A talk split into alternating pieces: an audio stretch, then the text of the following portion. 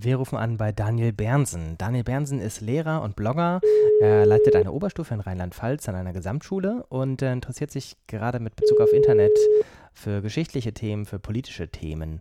Und ähm, darüber wollen wir mit ihm sprechen. Daniel Bernsen, hallo. Experiment. Hallo Daniel, hier Jöran. Ich hallo Jöran. Gerade schon ein bisschen erzählt, was du gerade machst und äh, würde gerne von dir wissen, was du für Reaktionen kriegst. Die Frage lautet, wer meldet sich, wenn ein Lehrer im Internet fragt, wollt ihr mit mir Kriegsgeschichten übersetzen? So habe ich das aber nicht gefragt.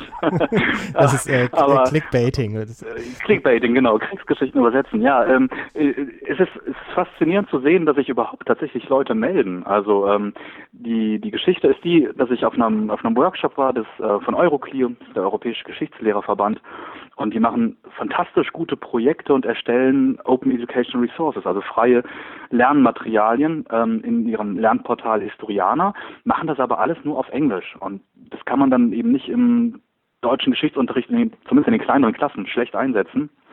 Und ich fand die Sachen so gut, dass ich gesagt habe, ähm, guckt mal hier, das großartiges Material unter CC-Lizenz, lasst uns das doch übersetzen. Und im speziellen Fall sind das so Kurzbiografien, ähm, vor allem Nachkriegsgeschichten. Das heißt, ähm, aus ganz Europa, wie sind die Leute nach 45 irgendwie zurechtgekommen, was hatten die für Probleme? Und ähm, solche Kurzbiografien haben sie 23 erarbeitet. Und das habe ich in, in, in meinen Blog gestellt ähm, und gesagt, wer mag mitmachen? Und erstmal passierte gar nichts und mittlerweile, also nach einer guten Woche, sind vier der 23 ähm, Geschichten halt schon fertig übersetzt und das finde ich ganz eindrucksvoll. Und also, wie viel weißt du über die Menschen, die sich gemeldet haben? Das geht ja auch quasi Den automatisch. Namen. Also du könntest ja sozusagen. also das, ähm, äh, magst du es ja, sozusagen technisch nochmal schildern? Faszinierende Sache, weil man stellt so ein Auf, ja, genau. Also ich habe ins Netz gestellt und wollte es auch selber übersetzen und ich habe bei zwei Übersetzungen auch bisher mitgearbeitet. Das ist ein, ein, offenes Projekt, das muss ja auch nicht in zwei Wochen fertig sein, sondern wer Lust und Zeit hat, kann mitmachen. Ähm, und es gibt tatsächlich Leute, die sich einfach in das offene Google Doc eingeklinkt haben, ihren Namen reingeschrieben haben und dann übersetzt haben. Ähm, und da steht tatsächlich nur der Name und ich sehe dann eine Frau Bock hat mitgemacht und mitgearbeitet. Und das ist super. Und ich kenne sie nicht und finde es aber einfach großartig, dass sie spontan mitmacht und die ähm, Übersetzungen sind auch alle in Google Docs verfügbar. Das heißt also, jeder kann sich die anschauen, runterladen, verändern, für den eigenen Unterricht vielleicht nochmal kürzen oder Passagen rausnehmen. Das ist eigentlich so nach meiner Vorstellung, wie freie offene Lernmaterialien sein sollten, weil sie ähm, noch veränderbar sind. Und bisher sind es, ähm, ich gucke nochmal gerade rein, ähm, vier, fünf Leute, die mitmachen. Also das ist ja schon, schon ganz gut und vielleicht kommt der ein oder andere noch dazu.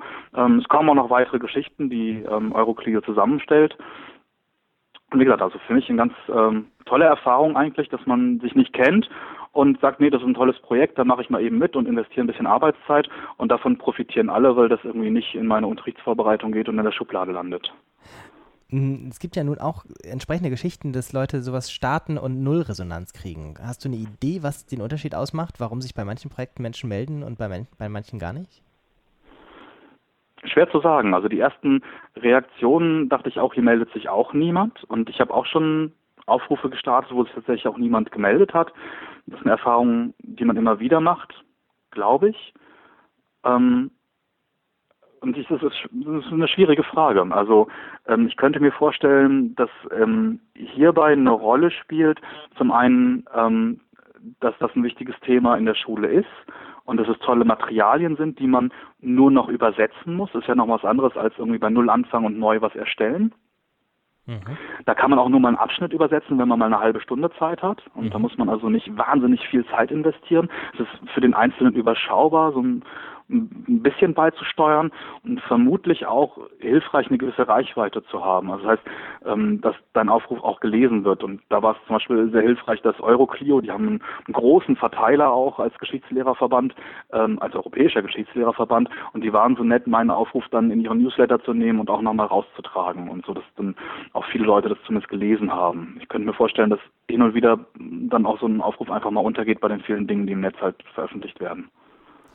Mhm. Also das, ich glaube, das, was du in der Mitte gesagt hast, ist tatsächlich auch so ein wichtiger Punkt, wenn eine Aufgabe so gut portionierbar ist, dass man sozusagen Überblick hat irgendwie. Ich muss jetzt nicht mich erstmal zwei Stunden auf der Metaebene mit der Organisation beschäftigen, sondern kann einfach eine halbe Stunde investieren und eine Portion der Aufgabe bearbeiten. Ähm, das hilft wahrscheinlich. Ja. Ja, und man muss nicht Angst haben, dass man, wenn man einmal Ja sagt, irgendwie noch in zwei Monaten damit beschäftigt ist, sondern ja. ähm, man kann jederzeit einsteigen, aussteigen ähm, und die Offenheit macht es vielleicht auch einfacher zu sagen, ich setze mich mal dran und mache ein bisschen. Vielleicht erfährst du das im äh, Kleinen, was Google Translation im Großen widerfährt, die ja auch sehr viel ähm, Community inzwischen haben, die da Übersetzungen erarbeiten, verbessern etc. Nur, ja, das ist eigentlich auch ein Prinzip, was im, im, Netz halt nahe liegt, ne? Ja. so offen miteinander zu arbeiten. Aber was vielleicht auch noch, also gerade für den Schulbereich und für den Bereich der Erstellung von Lernmaterialien ausbaufähig ist, weil also ja. eigentlich liegt es ja nahe, dass man nicht nur für sich produziert und die Dinge, die man für den Klassenraum macht und für den Unterricht macht, irgendwie nur für sich behält. So. Ja. Und es ist, es ist so einfach geworden, aber so richtig der Funke in die Lehrer-Community ist noch nicht übergesprungen, wobei sicherlich hier auch ein Vorteil ist, man muss keine Vorkenntnisse mitbringen. Das kommt vielleicht noch dazu.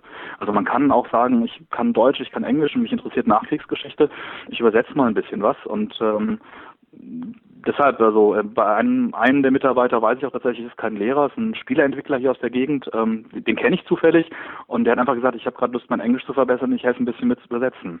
Mhm. Ähm, und das macht es vielleicht auch nochmal einfach, dass es die, die, die Gruppe, die mitarbeiten kann, ähm, größer ist, als wenn man jetzt ein spezielles Projekt macht und entwickelt irgendwie Algebra-Aufgaben. Dann mhm. muss man halt eine entsprechende Vorkenntnisse auch mitbringen. Ne? Gut. Als Link empfehlen wir deinen Aufruf zur Mitarbeit, schlage ich vor. Das äh, könnt ihr gerne machen. Und ich würde mich freuen, wenn noch Leute mithelfen. Es ist dann insgesamt eine Menge Arbeit, aber wenn jeder ein bisschen macht, dann ist das eigentlich schnell erledigt. Alles klar, dann wünsche ich dir dafür alles Gute. Danke für das Gespräch und bis zum nächsten Mal. Ja, vielen Dank dir. Mach's gut. Ciao. Tschüss.